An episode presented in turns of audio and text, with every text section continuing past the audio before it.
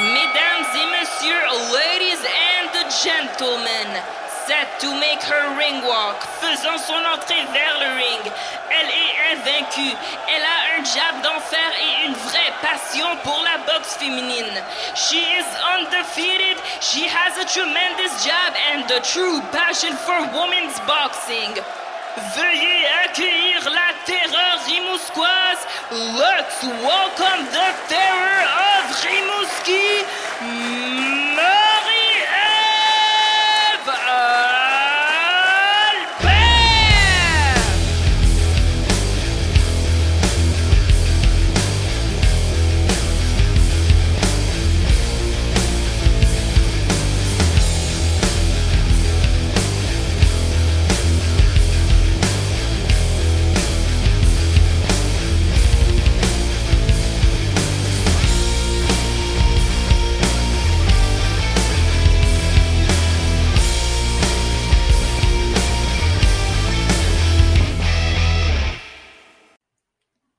Cette semaine, je pouvais comprendre Ken Hughes qui repêchait premier au repêchage à Montréal parce qu'un jour, j'ai moi-même repêché premier et mon choix s'est arrêté sur Marie-Ève Albert. J'ai eu raison. On verra si eux autres vont avoir raison. Ça me rire, ça, Marie-Ève. Je vois des fois, tu fais des petits commentaires sur les autres sports, mais avec comme euh, avec du, euh, du déni. Tu fais comme Ah, il en, il en parle bien trop des Canadiens euh, sur ton Facebook. Aujourd'hui, on a beaucoup de sujets. J'ai vu que tu t'es mis une limite de temps par sujet. Ça, j'ai hâte de voir. Là, parce Ça que- marchera pas, je te le dis tout de Hey, suite, mais c'est pas grave. Hey, toi, tu décolles. Des fois, tu décolles, ça me fait rire. Il est arrivé beaucoup de choses dans l'actualité. Il y a beaucoup de choses qui s'en viennent. Et on a eu beaucoup de combats, euh, d'histoires. Tu sais, des fois, on a, comment ils appellent ça? Euh, Oscar de il disait qu'il faut laisser mûrir les combats. Mais là, euh, le, le fruit était mûri. Là, on a des dates, on a des sous-cartes. Ouais. Je pense qu'on a, on a du gros stock qui s'en vient. Ça a beaucoup bougé pour les Canadiennes aussi. hein. On a eu beaucoup de combats avec nos Canadiennes, beaucoup à venir avec des Canadiennes Aux aussi. Canadiennes qui, euh, dans la victoire ou la défaite, apparaissent bien à l'international. Je voulais même te dire, euh, l'autre fois, je réfléchissais à ça, puis je me demandais si, euh, en boxe féminine, le Canada est en train de s'établir comme un des, une des puissances mondiales avec les Américains puis les Britanniques, parce qu'on a beaucoup de filles classées. Que même, euh, on fera l'énumération tantôt. Et là, parlant de filles classées, OK, ça, ça me fait rire parce qu'elle est même passée devant une championne du monde dans l'algorithme BoxRec. Puis moi, ma théorie, c'est que les classements sont jamais à jour en boxe féminine, mais si tu passes devant l'algorithme BoxRec, dans l'algorithme BoxRec, ça va mettre de la pression à un moment donné. Mary Spencer a débattu Chris Namus. Et là, il fallait s'y attendre un peu. Euh, mais là, il fallait s'y attendre. On s'y attendait, mais jamais à ce Ouais. niveau-là. Je sais que tu es proche de Nemus. C'est sûr que tu lui as parlé après le combat. Là, Ouais. je veux tout savoir. Là. Je veux savoir ce que Nemus en a dit après. Euh, c'est certain que, écoute, es rendu expérimenté. C'est certain que tu as essayé de savoir euh, euh, où elle en était dans sa tête comparé à Dicker aussi. Elle, a, elle, a, elle a affronté les deux. C'est sûr que tu as, du croustillant. Et on a même la date du prochain combat de Mary Spencer parce qu'on est des curieux. Donc, garoche-nous tout ça. Ben, c'est ça, Mary Spencer.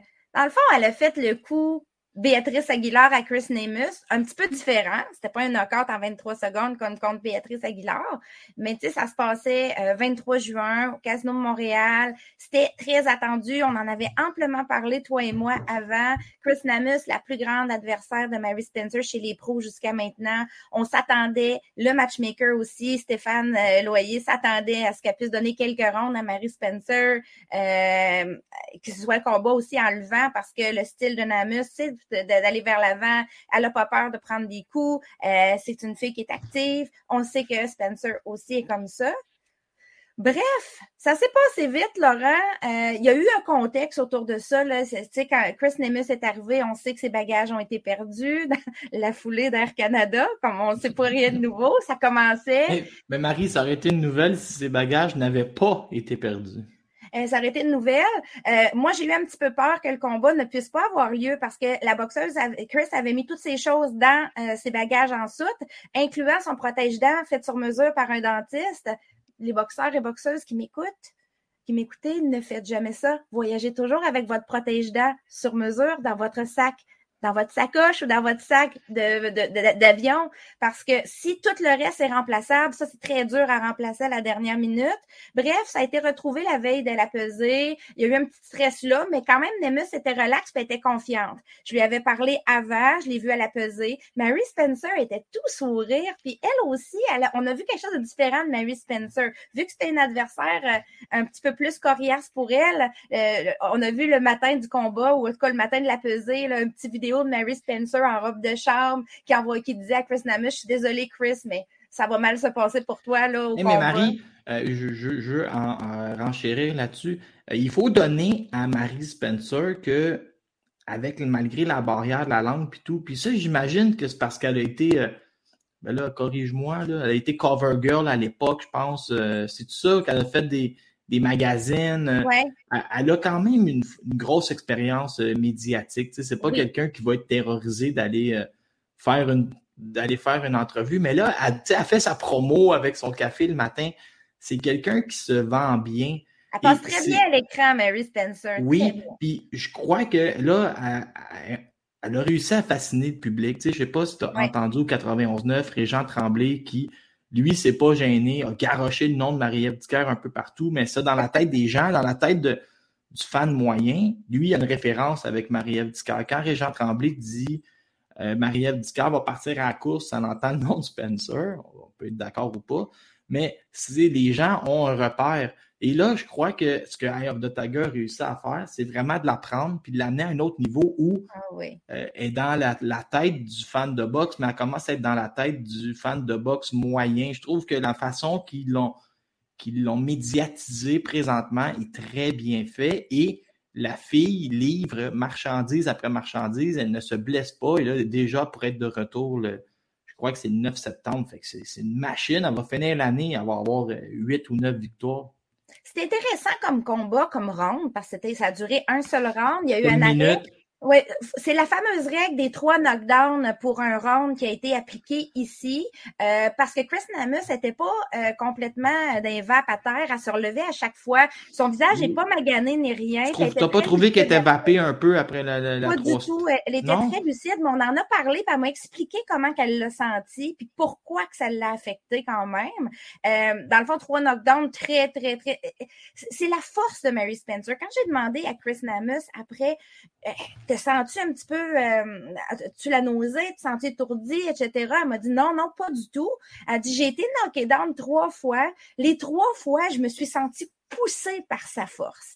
Elle m'a dit, j'ai mal du côté du visage parce que même si j'ai pas de bobo puis ça paraît pas, c'est l'impact sur le coup qui était très lourd. Elle frappe lourd. Elle a vraiment une frappe lourde qui peut te mettre au sol.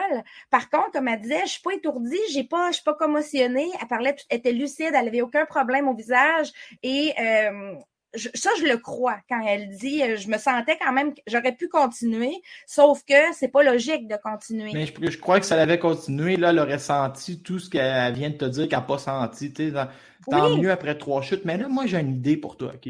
Mais pas une idée, mais Marie Spencer. Puis, tu sais, des fois, euh, je vais donner l'exemple de Beterbiev. Quand tu frappes tellement dur, on finit par oublier toute ta science puis la technique que tu as ramassée pendant des années. Puis Beterbiev, c'est un peu ça sa stratégie. Penser que je suis une brute, mais finalement, je sais boxer, puis techniquement, c'est juste la façon qu'il installe son jeu de pied, ou tu as vu comment il a dansé à son dernier combat alentour de son adversaire au premier round. J'ai l'impression que ça va être ça, Mary Spencer. Elle va nous descendre des adversaires, puis la journée qui va arriver, le grand examen, on va faire, mais comme, mais voyons, cette fille-là, elle sait boxer, elle contrôle la distance, elle est bonne défensivement, elle va chercher ses angles, puis peut-être qu'à un moment donné, elle va nous peindre un 190 dans un combat de championnat, puis on va faire Voyons, on avait une scientifique entre les mains, puis on ne le savait pas. C'est beaucoup plus que la force de frappe, mais tant mieux si les adversaires pensent que c'est juste ça. Au casino, là, c'est ça, Camille a passé à côté de moi, Camille et Stéphane, après le combat, puis il m'a juste glissé dans l'oreille, puis le combat de Mary. Puis moi, je lui ai juste répondu une phrase, je lui ai dit « Bring on Hannah Rankin »,« Amen Hannah Rankin euh, ça serait un combat fantastique à voir parce qu'Anne Rankin, c'est une cogneuse aussi, puis c'est quand même quelqu'un qui est capable de faire des rounds. Ça donnerait un beau spectacle. puis ça serait plausible. Ça serait plausible aussi parce qu'Anne Rankin n'a pas de promoteur majeur. Alors, euh, si Camille allonge le bras, puis il, serait capable probablement de l'amener au Québec. Maintenant, il ne faut pas s'attendre à ce que ça se passe en septembre. Marie va se rebattre en septembre sur une des deux cartes d'Eye of the Tiger.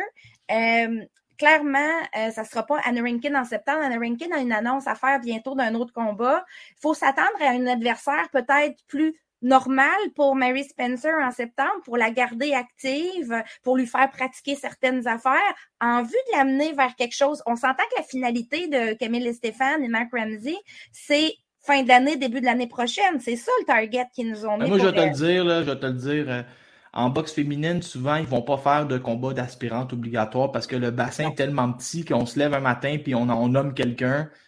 Euh, on l'a vu souvent aussi avec euh, Marie-Ève Ducaire, c'était ça. Ils nommaient des, des Michaela Lorraine ou des. C'est ça. Fait que moi, je crois à Lindbergh. Je crois qu'un matin, on va se lever et euh, la WBC va simplement annoncer que la championne a 125 jours, 120 jours pour s'entendre avec Mary Spencer dans un appel d'offres. Et là, c'est là que Camille va déplier, va aller gagner euh, l'appel d'offres. Il n'y a personne qui va choisir d'affronter Mary Spencer comme défense optionnelle. Il faut juste qu'elle se positionne d'ici là. Il faut qu'elle se positionne à la bonne place. Puis il y a, des stratégies en arrière. Je suis sûre qu'à of the Tiger sait comment faire. Bref, à suivre pour Mary Spencer. Ce soir-là, le même soir, il y avait euh, une de mes boxeuses qui est en train de devenir une de, mes athlètes préférées. OK? Léla Baudouin, je ne sais pas encore il est où son sommet comme boxeuse, mais quelle athlète, quelle fille dédiée. Euh, moi, je le répète souvent, a trans, elle a transformé sa shape pendant la pandémie. C'est la fille qui, on est toutes sorties de la pandémie avec 40 livres de trop. Elle est sortie de la pandémie.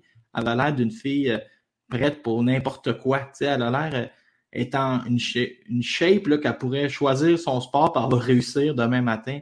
Léla est en superbe condition physique. Et là, dans ce combat-là contre Amel à Noir, rappelle-moi les deux noms, là, mais ces deux adversaires d'Anoir, juste avant, elle avait fait la limite avec eux.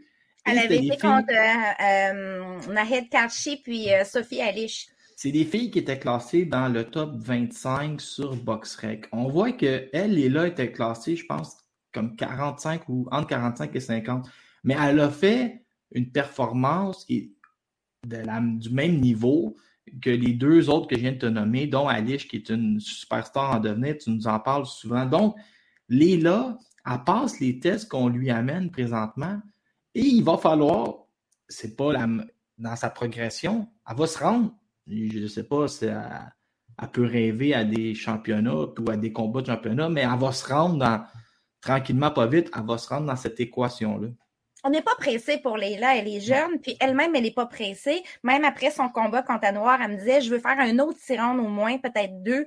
Euh, elle veut vraiment monter des échelons tranquillement parce qu'il faut comprendre que quelqu'un qui fait un bon siron complet plusieurs fois va être vraiment très, très capable de passer à du 8 rounds, côté cardio, côté énergie, gestion de combat. C'est un apprentissage que des fois, les gens vont skipper, ils veulent aller vite, puis la transition plus difficile pour certaines boxeuses. Léla, elle, elle a un plan. Et souvent, Marie, souvent, c'est en, comparaison avec l'expérience chez les amateurs. C'est ben si tu n'as pas cette vaste expérience-là chez les amateurs, tu vas prendre ton temps dans les combats qu'on appelle de six rondes parce que ben les, les quatre rondes viennent avec un budget trop petit pour euh, les adversaires. Exactement. Je crois que euh, Leila fait son meilleur combat à vie contre Amel Noir. Elle a même fait un meilleur combat que Sophie Elish contre Amel Noir. Il euh, faut comprendre que c'était pas la même catégorie de poids. Sophie Elish se battait en 126 livres. Amel Noir est une 126 livres naturelle. Euh, ici, c'était, elle avait monté à 130 pour Leila. Euh, donc, il y avait quand même une bonne différence de poids avec la réhydratation dans le ring euh, au lendemain de la pesée. ce que j'ai aimé en particulier de Leila dans ce combat-ci, c'est la variété de coups. Elle a beaucoup travaillé au corps, plus que d'habitude. Euh, ça, c'est lié à un travail d'observation parce qu'après la pesée, elle m'a dit, Marie, j'ai une stratégie, je t'en reparlerai. Euh, puis quand on s'est oh. reparlé après, elle m'a dit c'était ma stratégie, c'était vraiment de l'essayer au corps beaucoup, de l'amener au corps. Puis au cinquième round, elle a presque knocké à noir. Pas euh, au visage, mais avec des coups au corps lourds. Il a manqué pas long, il en manquait pas gros. Des rounds de deux minutes, c'est court. Hein. Il en manquait pas gros. On voit qu'on a vu qu'à noir était affecté, qu'avec le souffle court, mais capitaliser, des fois, c'est court deux minutes.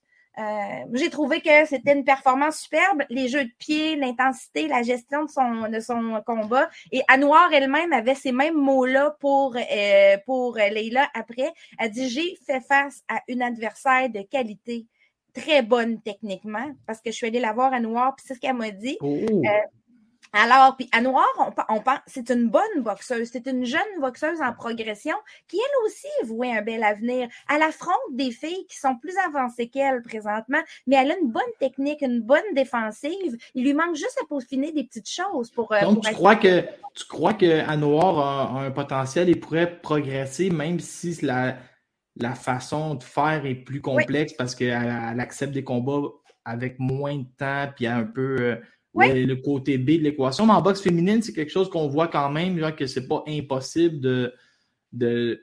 Le zéro compte un peu moins, surtout dans, certaines catégories de poids. Et là, oui. Euh, Léla va se battre le, en sous-carte. Léla va se battre le 9 septembre. Je pense qu'on a le droit de le dire, sur la même carte que Marie Spencer, si tout va bien. Et là, euh, on va y aller dans le croustillant. OK, je te, je te, pose une question, mais ça va nous amener à l'autre sujet, mais juste, juste savoir ton opinion. Est-ce que tu crois que Eye of the Tiger va tout le temps comme doubler Leila et Spencer sur leur même gala et peut-être même continuer? Cette semaine, j'ai entendu parler de repérage assez intense. On essaie de recruter quelqu'un, on essaie de, de, de l'attirer hors du lit. Est-ce que le fait que Groupe Yvon Michel est rendu avec un magnifique quatuor dont trois filles vont se battre le 29 juillet prochain Camille va vouloir répondre et lui aussi aller en chercher peut-être une autre ou faire des, des galas à volet plus féminin, euh, avec un meilleur pourcentage de, de combats féminins dans certaines soirées. Ben, c'est certain qu'il y, a y a beaucoup d'avenir en boxe féminine. Puis si tu ne te prépares pas tout de suite, il y a un buzz. Puis si tu ne te prépares pas tout de suite, dans cinq ans, tu vas être trop en retard sur les autres promoteurs. Donc, il faut que tu te bâtisses une petite écurie, même si ce n'est pas de la parité. On ne demande pas nécessairement d'avoir de la parité 50-50 sur les cartes, mais euh, c'est sûr que de plus en plus, on va voir deux combats, trois combats dans, chez certains promoteurs, même des cartes 100% féminines. On en reparlera plus tard. Euh, il faut embarquer dans le train. Si tu n'embarques pas dans le train, tu vas te faire dépasser. Le, buzz commence à exister. Mais il, est fini l'époque. Il fini l'époque où il y avait des mononcles dans la foule qui disaient J'aime pas ça, puis je veux pas en voir. Tu sais, il n'y a personne qui, va réagir comme ça quand Léla marche vers le ring. Ou, je me rappelle de Marie-Ève Dicker en combat de championnat en 2018, c'est pas si longtemps en arrière. J'étais dans la foule, puis j'entendais des petits messieurs en arrière de moi hurler Ah ouais, ma grande! Ah ouais, ma grande! Tu boxes pas de même! là, Ils donnaient des ça, ça, Marie, c'était moi, par exemple. J'avais pris un verre de trop, puis j'avais perdu le ah. contrôle. Je me rappelle. Euh, aussi. Ça me, me rappelle du combat que tu parles à la Place Belle. Mais OK, là, euh, on va y aller avec le, le 29 juillet. Ouais. On a beaucoup de choses, OK? Premièrement, on a la signature de Caroline Vert. Oui. Euh, moi, là, j'ai trouvé, j'ai comme, j'étais impressionné. D'un, Caroline Vert, si j'ai bien compris, maintenant, elle va être euh, dans l'entourage de Daniel Bouchard, Stéphane Larouche. On elle connaît. entre autres avec Kim, oui. On connaît leurs compétences. Mais là, Caroline Vert, je connais pas autant ma boxe féminine que toi, mais je suis pas payé pour fouiller. Quand j'ai vu qu'elle signait, j'ai fait mes recherches, aux derniers Jeux olympiques, elle a perdu le round 1 et 2 sur les cartes des juges. Je crois que le 2 était plus serré. Et elle a survolé le troisième round pour finir son expérience olympique. Elle était à un petit peu plus de chance avec le deuxième round d'être assurée d'une médaille de bronze, ce qui est un exploit. Elle a flirté longtemps cinquième dans le monde, ce qui est un exploit. Je crois que les gens et là, vous allez le voir, vous en rendre compte le soir du 29. Yvon Michel, il vient de mettre la main encore sur une pépite. Une fille qui est venue ici pour les sa mère, je crois que sa mère avait le cancer, déménager au Canada pour des traitements.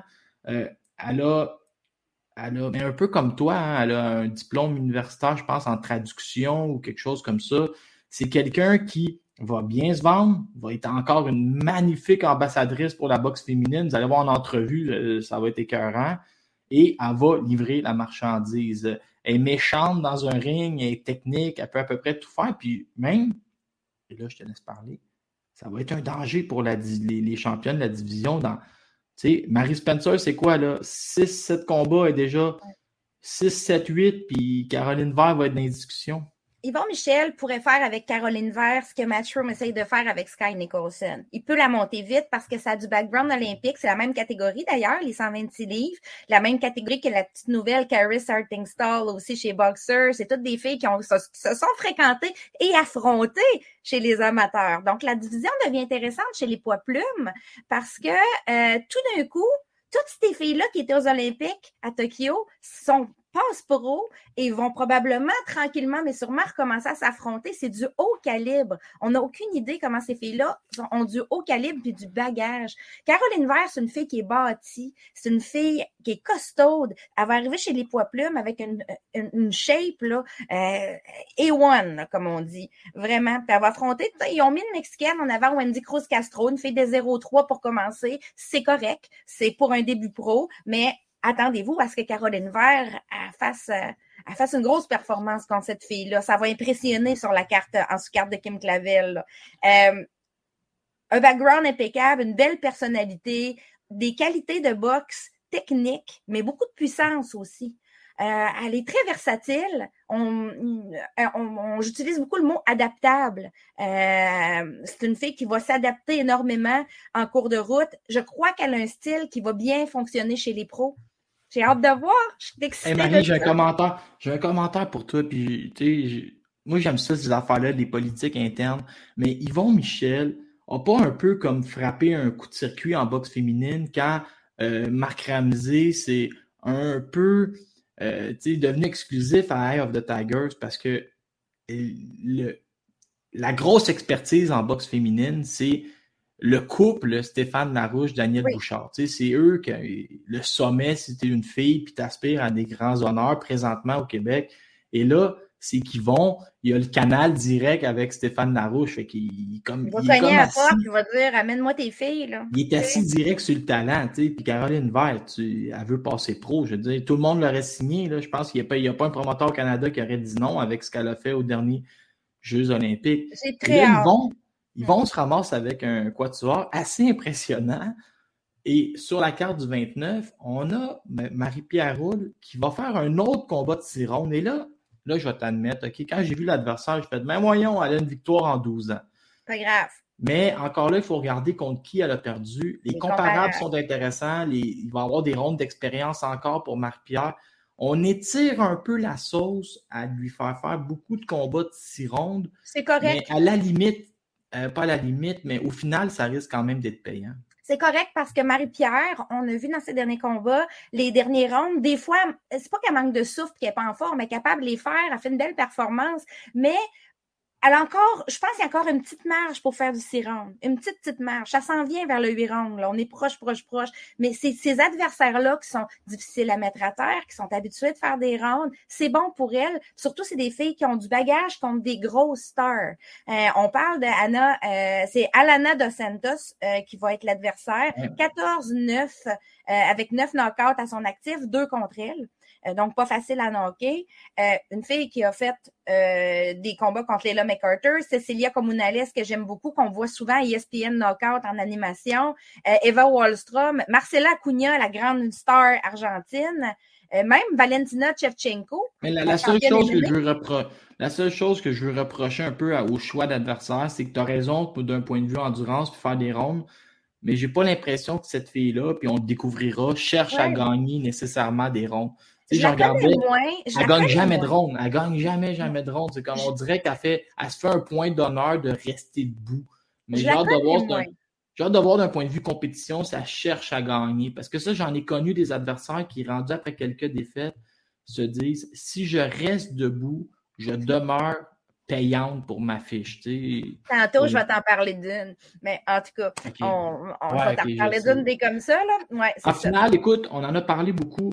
Euh, moi, je dirais, ce qu'on va faire, c'est qu'on va juste donner nos prédictions finales pour le combat de Kim Clavel. Moi, je vais te surprendre. Combat serré. J'ai pas aimé que Kim tombe dans les émotions. Euh, je trouve que c'est pas la bonne stratégie. Sa stratégie, c'est tellement une bonne technicienne. Tu n'as pas besoin d'arriver là dans une idée d'y passer sur le corps. 96-94 pour Kim Clavel. La revanche euh, va, va, va, être intéressante. Et le seul point que je veux t'amener d'information, c'est que dans les négociations avec le combat qui a été reporté, la revanche automatique, c'est simplement si Kim l'emporte et c'est au Mexique. C'est plus la même information du début où il y avait, on parlait quasiment d'une trilogie puis que le contrat était beaucoup plus complexe. Euh, l'adversaire Gomez, euh, pour accepter de reculer le combat de un mois et demi, a mis des conditions qui, entre guillemets, la favorisent. Revanche au Mexique et revanche simplement si Kim l'emporte. Moi, je donne une décision unanime serrée à Kim Clavel aussi. Il euh, ne faut pas sous-estimer la championne Gomez qui a beaucoup, beaucoup, beaucoup d'endurance, beaucoup qui, qui, qui, est capable de faire du haut volume de coups et euh, qui est préparée elle aussi. Hein. Ça fait elle connaît son adversaire depuis un an et demi. Là. Euh, elle a eu le temps de l'observer, puis elle est préparée.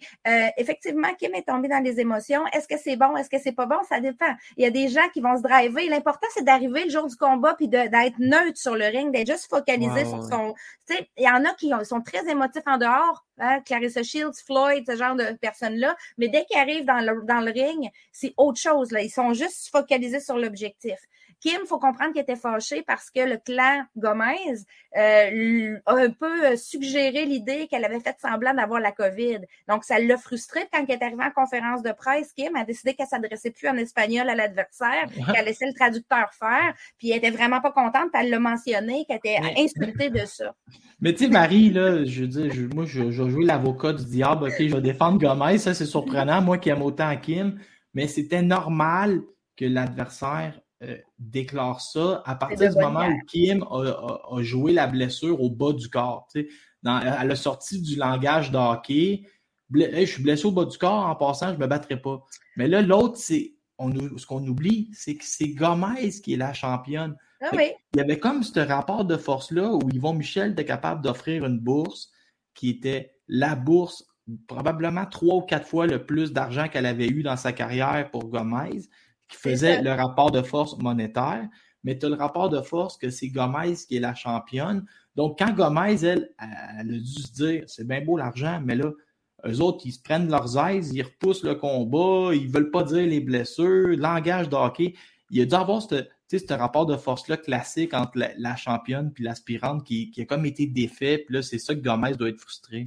C'est quoi que je dis toujours, Laurent? C'est de bonne guerre c'est de bonne guerre, c'est mon expression. Non, non, mais j'essaie d'expliquer la, psychologie derrière. Totalement, totalement. Puis pour ceux qui oublient que c'est que c'est que c'est Gomez la championne, allez voir sur BoxRec. Puis c'est rare qu'on voit euh, Gomez versus Kim. D'habitude, on verrait Kim versus un adversaire. Là, on voit vraiment il y a, Gomez versus Kim Clavel dans la carte. C'est drôle de voir les noms inversés. Et je vais même te surprendre. OK, je te fais une prédiction là, tout de suite. Profitez-en, les gens à la maison, pour la noter. Ah prédiction. Il va y avoir de la chicane. Toi, tu vas être sur place. Il va y avoir de la chicane pour les gants. Il va y avoir de la chicane pour qui rentre en premier dans le ring. Il va y avoir de la chicane pour l'ordre des hymnes nationaux. C'est elle qui est championne mais c'est nous autres qui reçoit. Tu sais. Fait que là, tu vas voir, ça, on n'est pas. On pas fini cette histoire-là. Ça va être la fois. J'ai hâte. 29 juillet, 29 juillet, les amis. Et là, dans une histoire où euh, qui nous a passionnés, euh, nous deux, Jessica McCaskill pousse Alma Ibarra à l'abandon. Mais avant de parler, mais je te lance ça, puis vas-y dans l'ordre que tu veux. J'ai eu un malaise sur Ibarra qui dit Je veux rester, je me sens pas, je le sens pas, euh, je me fais frapper, je veux abandonner. là, son, son entraîneur qui dit Non, tu vas faire d'autres rondes, deux autres rondes. Puis là, elle qui dit Mais je veux juste rentrer chez nous en santé. Tu sais, elle le regarde dans les yeux. Puis là, il y a comme un malaise. Euh, on est encore dans. On, y, on est encore dans les vieilles histoires, tu sais, de moi, je trouve que quand tu as perdu clairement les trois rondes, tu n'as pas de force de frappe pour euh, nécessairement pour revenir, puis ça va pas. C'est l'important.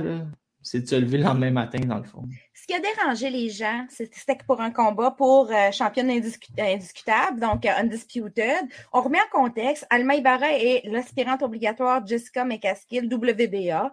Elle obtient son combat euh, contre la championne undisputed. Ça a lieu au Texas, elle se déplace du Mexique. Elle est préparée, très entraînée. Elle se prépare depuis un an pour ce combat-là.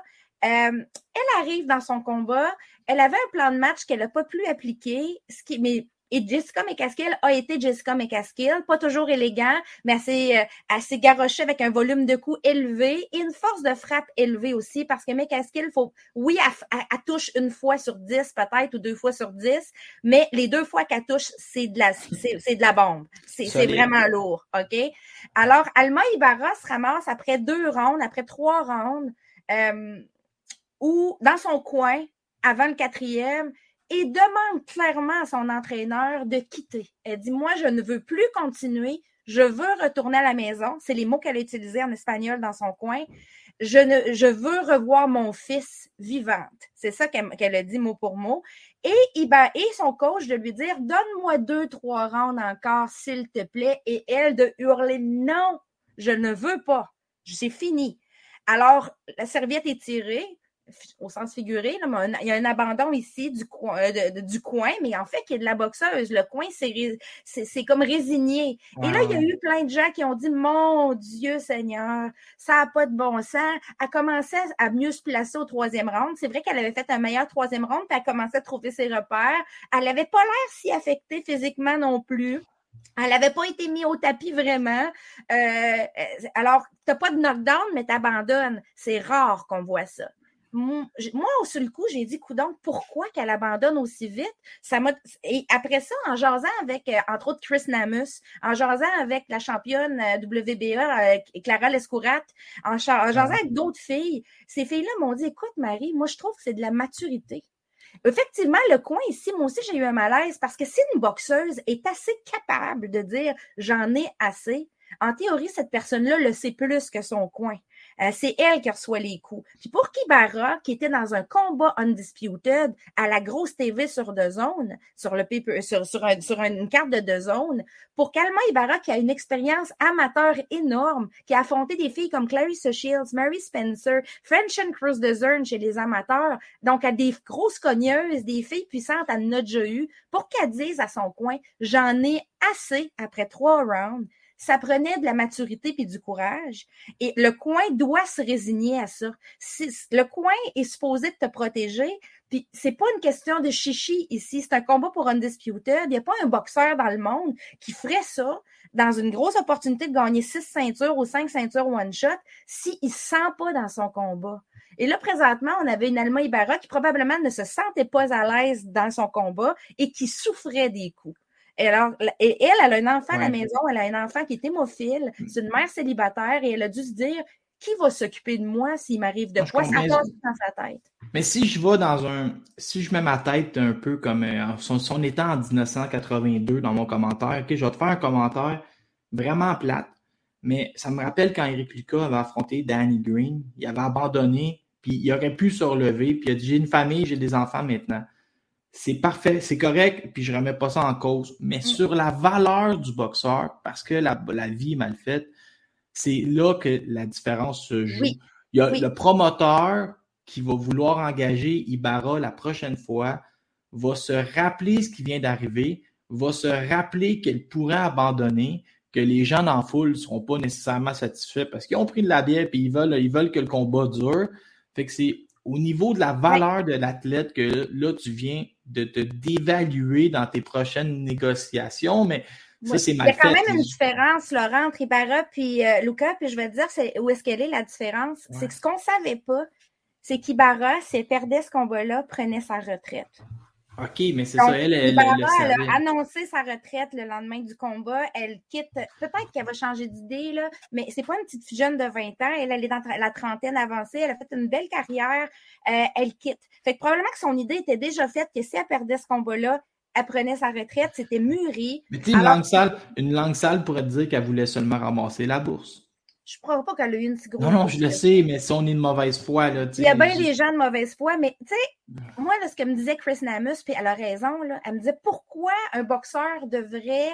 Euh, si tu ne te sens pas dans ton combat, pourquoi tu devrais tu prendrais le risque de ce qui est arrivé à Alejandra Ayala, qui est arrivé à, à Zapata, Zakaria Zapata, quand tu le sais que tu es à risque, tu t'es à risque parce que ta performance te met à risque, parce que les coups te frappent trop fort, parce que tu te sens étourdi un peu, ce qu'on ne savait pas hein, sur le coup.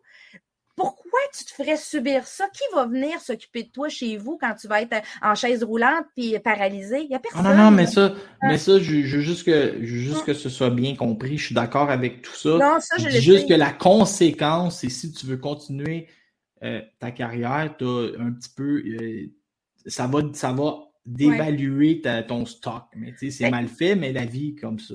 Mais qu'est-ce qu'il va descendre à 140 comme prévu? C'est annoncé déjà. Euh, probablement, on parle de Chantel Cameron dans un moyen terme. Euh, est-ce que ça va être Chantel Cameron une fois qu'elle va avoir affronté Kelly Reeves ou ça va être Chantel Cameron tout de suite puis que la gagnante affrontera Kelly Reeves pour un Undisputed après? On ne sait pas. En espérant euh, que ça va ouvrir des, des opportunités de ceinture pour euh, Marie Spencer qui est jamais loin des 147, Marie-Ève Dicker qui rêve des 147, puis Marie-Pierre Roule qui est à 147. On a beaucoup de filles à 147. Rajoute Candy Wyatt, la Canadienne, ouais, pas loin. Pourrait, euh, on pourrait avoir un méchant party au Canada si les quatre ceintures tombent libres. On euh, a quatre filles dans le, top 10, selon moi. Moi, le prochain sujet, là, je ne veux pas en parler, puis je ne vois pas pourquoi on remettrait on tournerait le fer d'emploi. Je commence à m'en remettre. Euh, défaite de Martine Vallière-Bisson contre Laura Gribb. Ce que je veux dire sur ce combat-là, euh, je ne veux même pas parler du combat, mais je veux dire, euh, le cerveau de Martine Vallière-Bisson est à un autre niveau. Moi, le lendemain matin, quand elle est arrivée, là, je pensais qu'elle allait être détruite. Je pensais qu'elle allait peut-être parler de faire d'autres choses ou prendre sa retraite. Oublie ça. Elle veut juste mordre deux fois plus dans le mode piste, faire les ajustements, travailler encore plus fort, puis foncer pour un autre trois ans. J'ai compris que ces athlètes-là, ils n'ont pas le même cerveau qu'un gars comme moi qui, qui abandonne beaucoup trop facilement sont ailleurs. Euh, on ne va pas détailler le combat. Euh, Martine a perdu au point contre Laura euh, Grisp.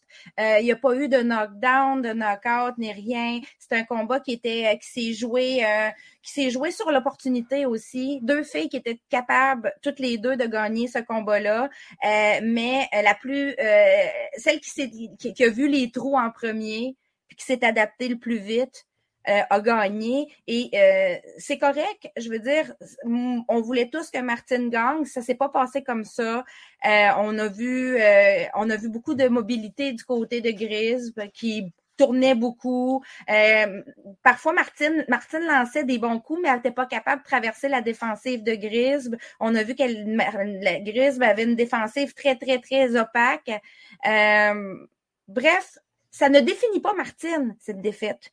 Et euh, le fait d'avoir perdu, comme va lui amener d'autres opportunités, parce que quand tu perds contre une fille qui est mieux classée que toi, il ne faut pas oublier, Gris était mieux classée. Regarde, regarde sur BoxRec, il y a déjà des, il y a déjà des gens qui veulent s'assurer le service de Martine. Ils n'ont même pas négocié avec. Mais ils vont se faire surprendre au tournant parce qu'il y a des filles qui pensent que Martine, euh, euh, que Martine est ci ou est ça, puis que c'est pas le cas. Là. Est une bonne boxeuse. On la connaissait moins, mais on a vu que c'était une boxeuse qui était capable. Martine est une bonne boxeuse qui était capable. C'est Martine qui avait la plus grosse victoire des deux face à Lindsay Garbett avant. Donc, faut, faut, là, présentement, là, ce qui va faire que Martine va devenir attrayante, c'est qu'il y a beaucoup de gens qui vont dire Je vais m'essayer. J'ai rien à perdre, je vais m'essayer. C'est une fille qui a une défaite. À cette heure, on sait qu'elle peut perdre. Je vais m'essayer. C'est moins peurant qu'une fille, qu'une fille avec une fiche parfaite. Ça, c'est une maudite belle possibilité. Mais là, Martine va falloir qu'elle choisisse. Euh, il va falloir vraiment qu'elle choisisse. Tu peux pas tout accepter les opportunités. Faut que tu prennes les opportunités qui vont pouvoir te faire grandir comme boxeuse. Euh, c'est pas parce que elle reçoit plus d'offres tout d'un coup que ce sont toutes des bonnes offres, même si elles sont payantes. donc ici, il y a une perspective, il y a des choix à faire de carrière. Est-ce qu'on va choisir un combat qui est prenable, même si la bourse est un peu plus petite, ou on va choisir un combat contre quelqu'un euh, qui veut, euh, qui, te prend vraiment comme un tune-up fight, qui s'imagine que tu vas être un tune-up fight pour des grosses bourses, mais à ce moment-là, tu peux te faire une réputation d'être une fille qui fait des tune-up fights. Ce que je te dirais, c'est le, le, mais je pense pas que Martine, Martine n'est pas même bien à l'argent mais je te dirais, le piège, mettons que je prends un adversaire, mettons que je prends Martine puis que je la transpose juste en boxe professionnelle si je la connais pas. Le piège, c'est une forte bourse, mais qui vient qu'un camp d'entraînement plus petit. Sais, le, le, essayer de piéger ton adversaire ou tu l'invites le mercredi pour venir se battre le samedi, mais tu t'allonges un mille de plus. Tu sais, ça, c'est des, stratégies qu'on a connues en boxe. Camp d'entraînement plus lourd, euh, plus court, euh, coupure de poids ou augmentation de poids plus drastique. Ouais, en, euh, échange en échange que tu lui offres sa meilleure bourse. Tu, sais, tu veux te payer un peu, tu veux te payer sa fiche, mais où, où que je veux lancer des fleurs à Martine, c'est que elle l'a pris, ce combat-là. Tu sais, on, il y a tellement de, en boxe, en boxe professionnelle, il y a tellement de, de, fiches qui sont montées au casino de Montréal où on prend le boxeur 0-0, on le monte 19-0, il sort à l'étranger, puis il perd, puis là, on l'a perdu. Mais Martine, elle, elle avait un combat qui était logique contre une fille qui était prenable, qui avait moins d'expérience qu'elle chez les amateurs. Elle a fait un beau voyage. Tout, tout s'inscrit, tout était logique. Elle l'a pris, ça n'a pas fonctionné, elle mort dans le mode piste, puis elle continue. Puis à la limite, moi, ça me donne une belle leçon dans la vie de détermination. Et là, on va passer euh, aux choses sérieuses. Ben, C'était sérieux. Euh, Clarissa Shields, Savannah Marshall. Moi, j'ai juste un commentaire à dire. C'est une citation.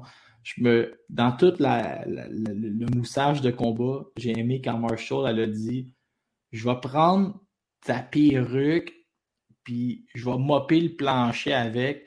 Puis là, Shields, elle savait pas quoi répondre, puis elle a dit, faire la même affaire. Puis là, j'ai fait comme, OK, le crépage de chignon, maintenant, vous êtes dû pour vous battre. Puis le deuxième moment que j'ai le plus apprécié, c'est quand Clarissa Shields affrontait Emma Cousin, puis que Savannah Marshall abaillait comme si elle allait perdre connaissance sur le bord du ring. J'ai fait, oh, c'est quand même drôle, là, votre promo à la WWE, mais vous êtes dû pour vous battre. Là, la promo a pris un, degré de plus parce qu'il y a eu une conférence de presse. Euh, par contre, euh, je te dirais qu'ici, si Savannah Marshall, jusqu'à maintenant, gagnait la guerre des mots, c'est Shields qui a gagné la guerre des mots à la conférence de presse. Pas parce que Marshall n'a pas essayé et n'a pas lancé de bons coups, mais Shields est arrivé préparé. Elle est arrivée énervée pareil. Hein? Elle est arrivée là, euh, irritée avec son petit ton, mais ses arguments étaient vraiment meilleurs que l'autre. Quand, tu sais, elle était tout le temps capable de contre, de, contre-argumenter avec des faits. Et j'ai trouvé ça, euh, je trouve qu'il y a un changement ici du côté de Clarissa. On sent que ça se referme et que même si elle est énervée, elle commence à focaliser sur les vraies choses, sur les faits. Et ça, c'est intéressant parce que c'est pas le genre à Shields. Mais là, tout d'un coup, probablement que son entourage a dû lui dire, l'entonnoir, focalise sur le but laisse faire le reste. Donc, elle s'est préparée des vrais arguments factuels. Cela étant dit, on a appris pendant cette conférence de presse-là que la carte allait être 100% féminine.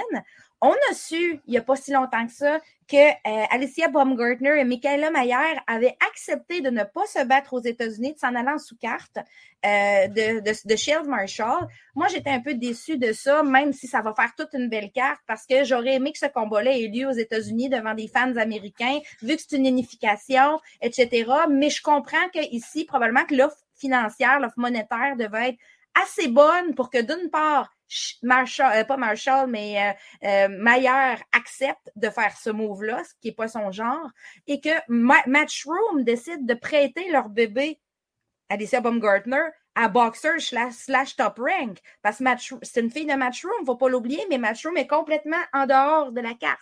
Alors, ils ont carrément laissé. Il fallait que l'offre financière soit très bonne et les avantages à côté soient très bons pour ça. Bon, carte 100% féminine. On sait qu'il va y avoir euh, April Hunter sur cette carte-là. Elle a déjà annoncé elle-même qu'elle allait y être. Et aussi Ginny Fuchs, euh, l'amie de, de, On s'attend probablement à voir Caroline Dubois sur cette carte-là, en sous-carte de Shields. Chaque boxeuse a, l'air de vouloir amener sa, une de ses protégées là, sur la carte. Bref, c'est intéressant, mais je ne sais pas qu'est-ce que tu en penses, Laurent, toi, des cartes 100% féminines. Moi, je suis un peu mitigée sur ces ben Moi, je, ben, je, connais ton argument là, parce qu'on en a parlé, mais je veux te dire, euh, si tu me fais une carte 100% euh, féminine où euh, la finale est pas attire pas l'œil, oui, tu risques de, passer un peu en dessous. Mais là, dans le cas de Shields Marshall, je connais personne qui veut manquer ça. On peut même parler, tu regarde Serrano contre Cathy Taylor commence à livrer euh, la performance au niveau des codes d'écoute.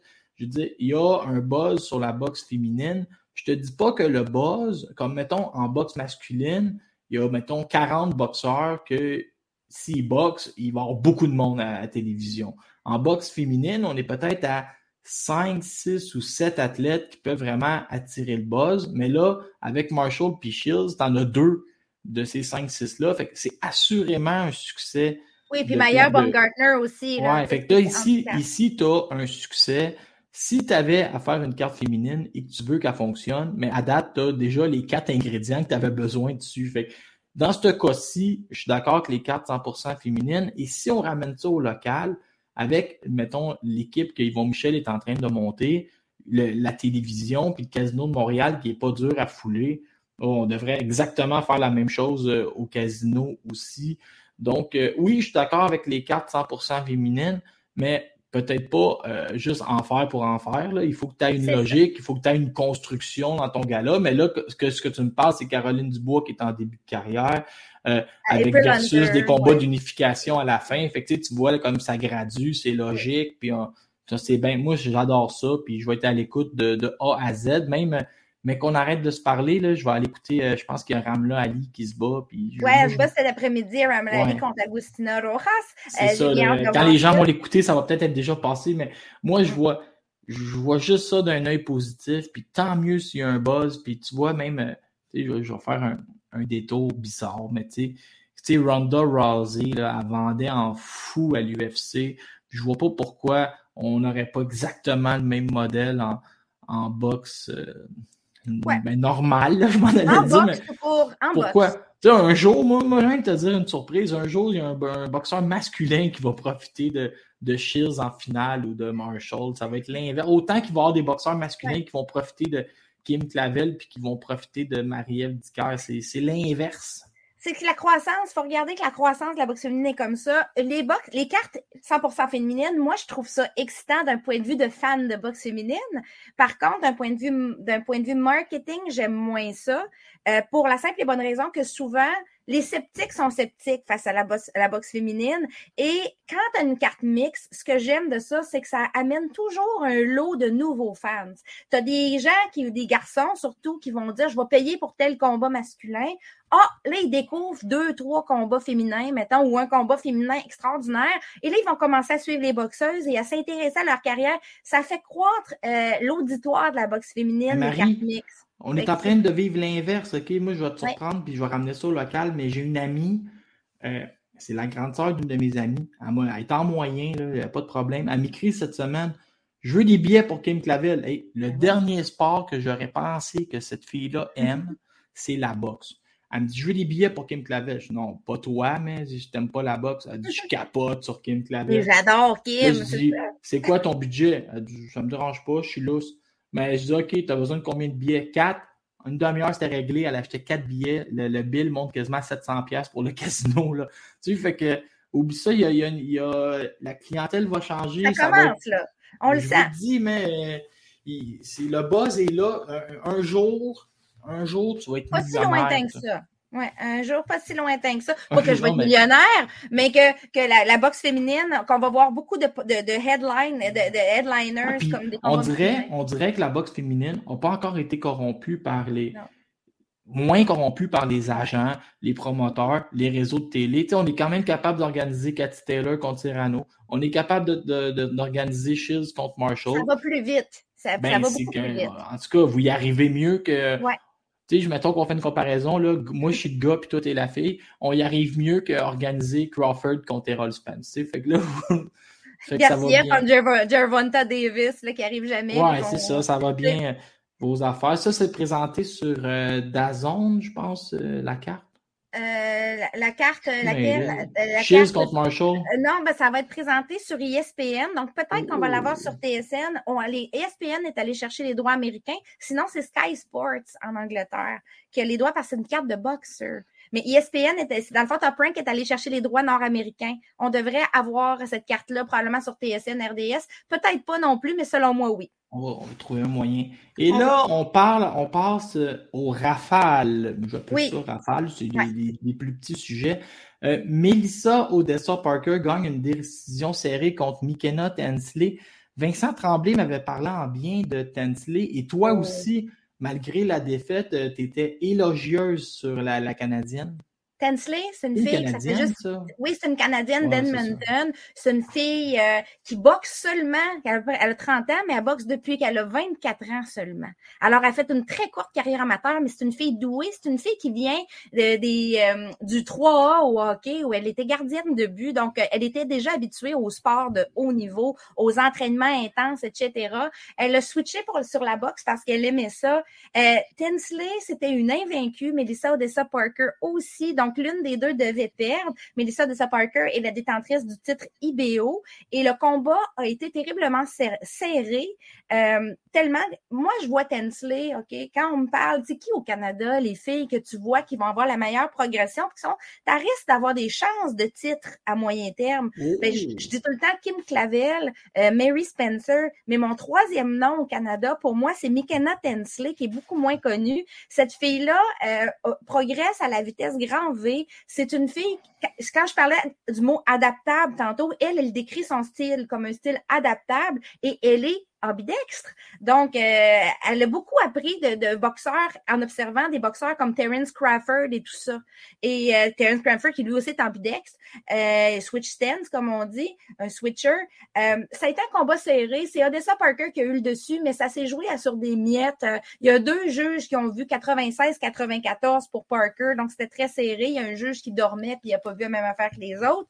Mais euh, ça reste que c'est juste une défaite qui va la faire grandir. Et je vous dis, j'ai fait une entrevue avec, allez le voir sur ma page YouTube, abonnez-vous en même temps. Et euh, mais c'est une, vous allez l'aimer, vous allez aimer sa personnalité. Je vous dis, suivez-la sur Instagram. Euh, une boxeuse en pleine progression qui a tout, qui est capable de tout faire défensivement, est capable de contre-attaquer si nécessaire, est capable d'aller à l'attaque si nécessaire, elle a de la puissance, elle est capable d'avoir des knockouts. Euh, c'est une fille qui, qui, a un bon, euh, qui, a ses bases excellentes. Toutes ses bases de boxe sont très bonnes. Et comme je vous dis, elle est ambidextre. Donc, comme Mary Spencer, comme Terence Crawford, capable de boxer, euh, d'avoir le jab à droite ou à gauche.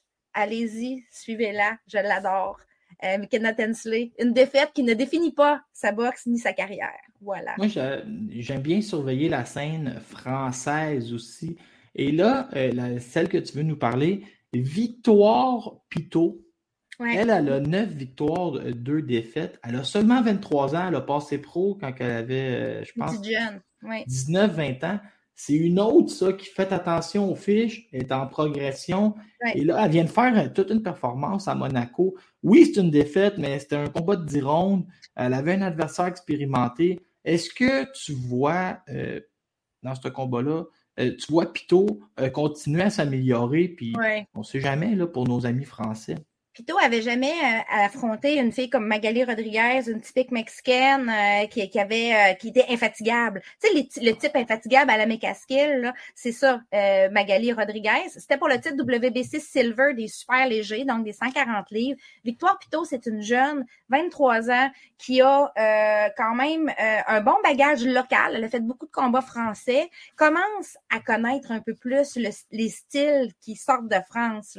Et ici, ben, elle s'est fait prendre, tout simplement. C'est elle qui a dominé la première moitié de combat. Je dis dominé, c'était quand même, c'était serré, là. Euh, c'était quand même serré. Euh, c'est elle qui a quand même, je dirais, gagné la première moitié de combat, mais Magali euh, Rodriguez a vraiment capitalisé sur la fin. Probablement, c'est une question d'expérience ici. Rodriguez, beaucoup d'expérience sur des, sur des plus longs combats. Elle a, énormément de combats à son actif. Pito en a beaucoup moins. Donc, sur le long terme, probablement que Magali Rodriguez faisait une meilleure gestion. Et elle est arrivée en force à la fin, son dixième round, Rodriguez, il a été vraiment incisif. C'est ça qui a fait basculer euh, la faveur des juges. On parle ici de trois juges neutres. Le combat avait lieu à Paris, mais on avait trois juges qui venaient ni de, France ni du Mexique, ce que j'aime beaucoup dans des combats où il y a des ceintures en jeu. Je, moi, dans ma tête, ça devrait toujours être des juges neutres, mais c'est pas euh, l'idéal. L'idéal puis la vraie vie, c'est autre chose. Là, c'est pas toujours possible, mais ici, c'était possible. Donc, on a eu un combat, euh, ça s'est vraiment soldé au dixième. Euh, Victoire plutôt on va en entendre, parler, le juste 23 ans. Comme je disais, donnez-lui trois ans encore de progression. Là. À 26 ans, elle va arriver avec tout un bagage. Euh, c'est une défaite qui ne définit pas, elle non plus, au même titre que McKenna Tensley avant, sa qualité de boxe. Euh, bravo quand même pour la performance. Moi, j'ai pas trouvé que c'était une contre-performance. C'était un combat enlevant. Tout le monde a aimé ce combat-là. Euh, il faut qu'il y ait une gagnante et une perdante. Des fois, on peut pas toujours gagner. Ah non, mais c'est surtout qu'à 23 ans, elle a encore des années de où elle, peut progresser. Mais c'est euh, trois ans, trois bonnes années encore. Puis, euh, Mayerline Rivas oui, Seigneur. sort des limbes. C'est quoi? Là, faut que tu me. Ça faisait deux ans et quatre mois qu'elle était inactive avant la pandémie. Elle a battu Karina Fernandez. Karina Fernandez, bonne boxeuse, beaucoup d'expérience. Il euh, faut comprendre, Mayerline Rivas, c'est la championne euh, WBA des 122 livres, donc des super cotes, catégorie Ségolène Lefebvre et compagnie. Euh, c'était une fille qui s'était pas battue pendant deux ans à cause de la pandémie. Elle est vénézuélienne, c'est toujours plus compliqué pour elle. Elle avait pas de promoteur majeur, mais Matchroom est allé la signer dernièrement et l'a amenée au Mexique, Matchroom, pour un combat de retour contre cette fille-là qui s'appelle Karina Fernandez, une Mexicaine euh, c'est un adversaire de remplacement. Il faut comprendre qu'elle devait faire face à euh, Isis Vargas, qui s'est blessée à deux semaines du combat. Donc, c'est Karina qui a accepté de la remplacer. Euh, ça n'a pas été long. Ça n'a pas été long. il y a eu un abandon de, de, de, non, c'est parce que Marie-Hélène Rivard, ça frappe vraiment fort. No joke, là, elle est sous-estimée. Il ne faut pas regarder sa fiche, elle non plus, parce que c'est le genre de fille qui a appris sur le tas, qui a eu des défaites, mais qui accepte comme quasiment tous les défis. Là. sincèrement, Rivas est forte. Et si Matchroom l'a signé en se disant, parce que moi c'est mon guess, si Matchroom l'a signé en se disant, je vais l'amener à Ellie Scottney, Ellie Scottney va la battre, là, tu, sais, tu signes une fille pour lui enlever sa ceinture, dans le fond, on voit ça des fois. Ben, ben je suis pas certaine, moi, que ça va se passer comme ça. Euh, Rivas, euh, je suis pas sûre qu'Ellie Scottney est rendue, moi qui, aime beaucoup Ellie Scottney et qui la voit championne du monde dans le futur, je considère que Mayerline Rivas est beaucoup trop forte pour Scottney présentement. C'est la force de frappe. Si tu avais vu la force de frappe, la main, la main arrière, là, lourde là, sur Karina. C'était beaucoup, beaucoup, comme on dit, too, euh, too much. Euh, euh, on parle de punishment en anglais. Là. C'était de la punition solide. Là. Il y a eu. Non, non, c'est, ce que je dirais, c'est que si. Ici, on a une fille qui va faire des ravages chez Matchroom. Ils sont mieux de. Oh oui, elle va faire des ravages. J'aimerais la voir contre Ségolène, mais ça semble pas être les plans à court terme. J'ai vu, j'ai vu passer sur euh, Twitter comme euh, des nouveaux des changements, des changements de titres, de, des titres qui ont changé de main. Deux nouvelles championnes argentines, Céleste Alaniz et Clara Lescourat.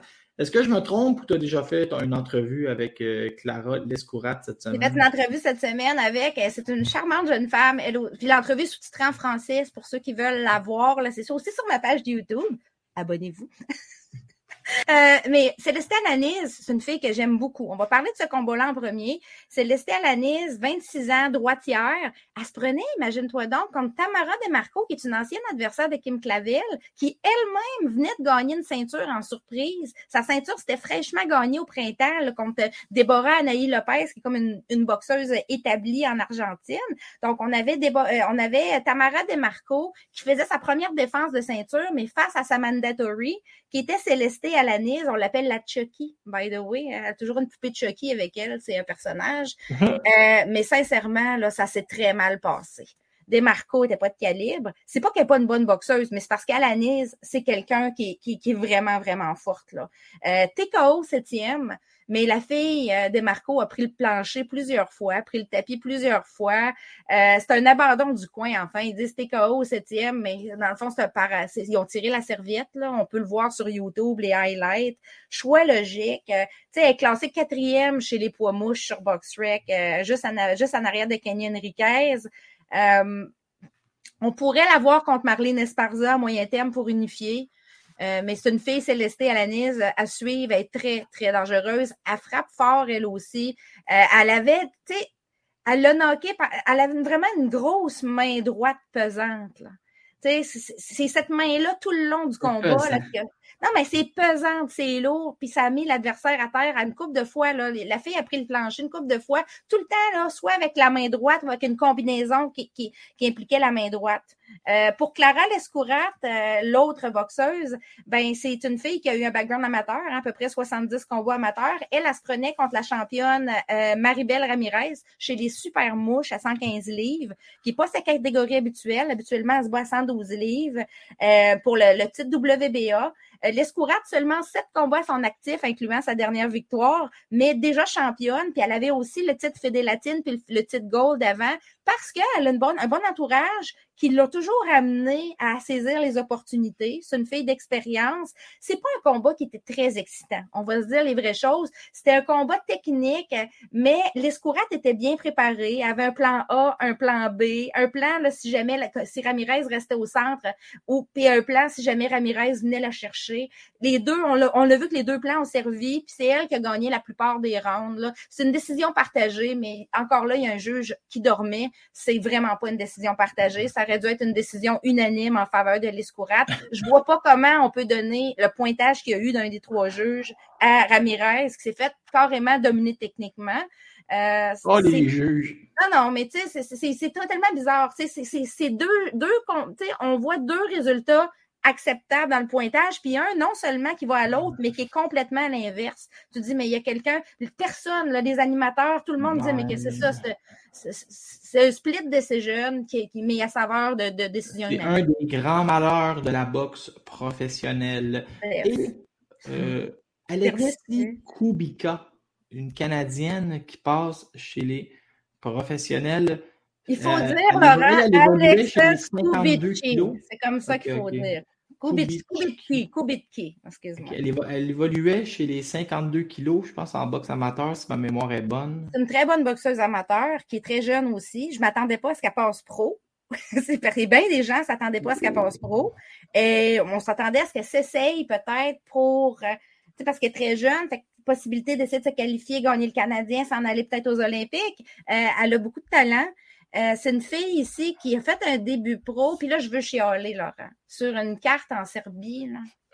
Mais est-ce que on suit probablement le même site, là? C'est WBAN, je pense, Network sur. Euh, il nous montrait la nomenclature de cette carte-là.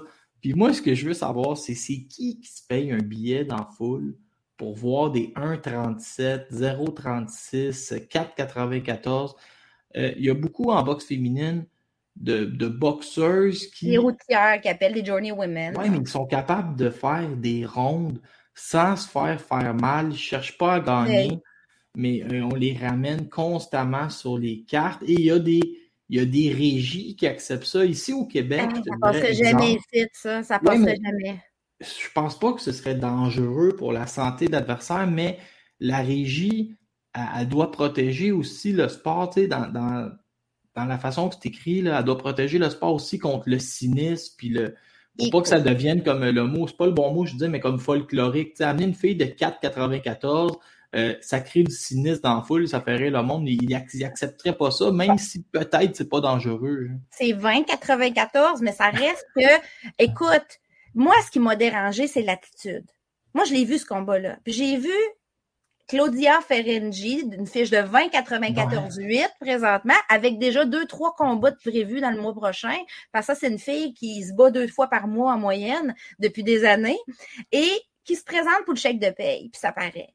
Elle, là, elle se présente pour le chèque de paye. Tu vois l'attitude que moi, tu ne me toucheras pas. C'est pas qu'elle a une bonne défensive, là. C'est qu'elle court tout le long, à court, à court, à court. C'est fatigant comme des débuts pro parce que les débuts pro n'ont pas l'expérience encore, puis euh, n'ont pas, pas la même expérience qu'elle. Ça reste qu'à 20, 94, 8, c'est de l'expérience, c'est du rendre en petits mots. Elle est capable de pas se faire faire mal. Elle, ben, écoute, c'est, elle tire aucun coup.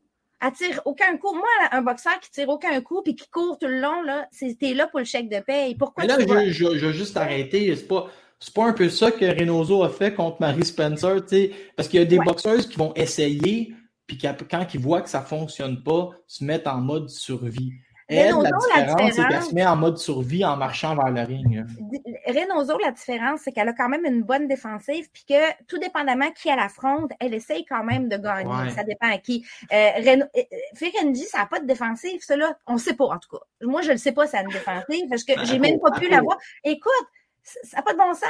La pauvre Alexas, là, elle, passait dans le beurre parce que l'autre, l'autre, l'autre courait. Elle essayait de l'atteindre, c'était pas faisable. L'autre, tu sais, couper le ring, là, une fille comme ça, c'est difficile parce qu'ils ont plein de stratégies pour, pour, pour bypasser ça. Écoute, j'aime pas ça, puis j'espère plus la voir. Puis en plus, sur BoxRec, je sais pas si tu as vu, mais elle a deux combats de prévus pour la même soirée dans deux pays différents. Mais tant, mais, ça, mais tant, qui accepte tout. Mais tant que les, les, les matchmakers, euh, il va, tant qu'il va y avoir des commissions athlétiques à travers le monde, puis même des pays où les commissions athlétiques sont divisées par province ou par région, tu sais que c'est même pas un organisme, c'est 52 si tu prends les, États-Unis.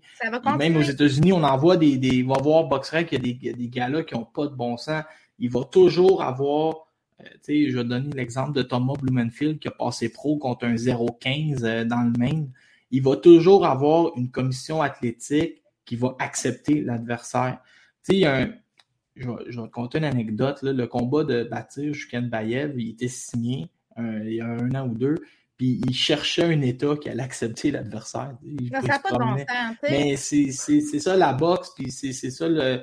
Ça, on devient cynique, on devient folklorique. C'est pour ça que moi, présentement, euh, pas que je suis tanné de la boxe, mais je regarde l'agenda le, matin, le calendrier. Là, je sors les combats que je vais écouter. Aujourd'hui, comme tantôt, je t'ai dit, euh, euh, comment elle s'appelle, la protégée de Ramla Ali. Ramla Ali, elle avait se j'ai mes deux combats, euh, j'ai mes deux combats masculins qui m'intéressent. Je vais m'installer, je vais regarder mes trois combats. Je vais être heureux. On, on vient en mode où on est plus sélectif parce que oh, je t'admire, là. Mais moi, euh, mon déficit d'attention m'aurait pas laissé longtemps devant une 20-94. Ben, moi, c'est parce que je voulais voir le début pro de notre Canadienne, parce qu'Alexa euh, Kubicki, c'est une Canadienne. Alors, je me suis dit, je vais regarder qu'est-ce qu'elle est capable de faire contre cette fille-là. Puis, j'avais jamais vraiment vu euh, Ferengi. Hein. Fait que je me dis, ah, on va la regarder, voir qu'est-ce que ça va donner. J'ai fait comme, OK, non. Puis, on parle de nos, des Mexicains, là, des fois, mon chial, mais c'est bien pire en Europe de l'Est. Mais en plus, ce qui est drôle, c'est qu'en plus, je pense que Ferengi, elle a même mis, elle a même mis une photo qui n'a pas de bon sens sur BoxRec où elle a ben comme les, traits par en bas. Elle a ah, c'est l'attitude qu'elle a sur le ring, dans le ring. a même l'air battue dans ses photos. Tu J'ai rien contre la fille en privé, je la connais pas, mais sincèrement, j'aimerais ne plus la voir boxer là, parce que c'est pas intéressant. Puis ça, ça apporte, ça rapporte rien à part un. Ça même pas, même pas pour la confiance. Quelle confiance que Alexa va aller chercher à battre une fille comme ça qui a même pas essayé? Ça, ça vaut rien. Moi, dans ma tête, c'est comme si elle avait pas encore fait son début pro. Bah, mais je te, mais, mais tu sais, je te dirais que des fois, dans les débuts pro, euh, l'éclairage n'est pas pareil, les gants, c'est peut-être ça qu'on veut aller chercher, mais tu as raison, on va, on va pas chercher grand-chose. Pas de grosse valeur. Non, non. Pas grand-chose en boxe, mais peut-être juste de vivre l'événement pro. Je, je, je, sais pas, ça se défend pas beaucoup. Hey, Marie, on a, Laurent, on a, fini. fait le tour. Là, ce qu'on va faire, j'imagine, dans ton plan de match, c'est qu'on va se parler, mettons, euh, au lendemain du couronnement de Kim, puis à l'approche des, des, choses du mois d'août. Oui, au début août, euh, peut-être, oui je te laisse. Tu vas venir ici à Montréal pour le 29. Euh. Oui, moi je vais. C'est sûr que je ne peux pas manquer une carte où il y a trois combats de filles. Écoute. Merci, groupe Yvon Michel. ben oui, Yvon Michel qui est très contente de... voir ça. il est en train de s'établir. Je ne sais pas si tu as vu, on l'a eu en entrevue. Puis je disais, Yvon, tu es en train de devenir un des grands promoteurs. Euh, Marie-Ève championne du monde. Kim Clavel euh, pourrait le devenir. Je vous le dis, Caroline Vert, vous allez capoter. Allez voir les classements de Marie-Pierre Roule. Je veux dire, le gars commence, le monsieur commence à être très influent en boxe féminine. Et en plus, il a réussi à mettre Cecilia Breakers sur une carte en Colombie. Oui, je vais même te donner un gros scoop. Euh, Anna Gabriel devrait être ajoutée sur cette carte-là. Puis ils vont ramener Sarah Couillard. C'est pas parce qu'elle a perdu qu'ils vont pas lui donner une chance de revenir. Ouais, c'est une maudite belle carte, celle-là. J'ai vu que Patrice Volny avait été rajoutée aussi en Colombie. Euh, c'est de valeur, j'ai plus une scène pour y aller. Parce que j'aurais bien aimé. Sur ce, euh, Laurent. Euh, je peux prêter 80 pièces. Ah, merci beaucoup. je vais le considérer. Je sais pas si ça va être assez. hey, merci. Puis on se reparle le mois, le mois prochain. Bon week-end et, bonne, et bon mois. Merci.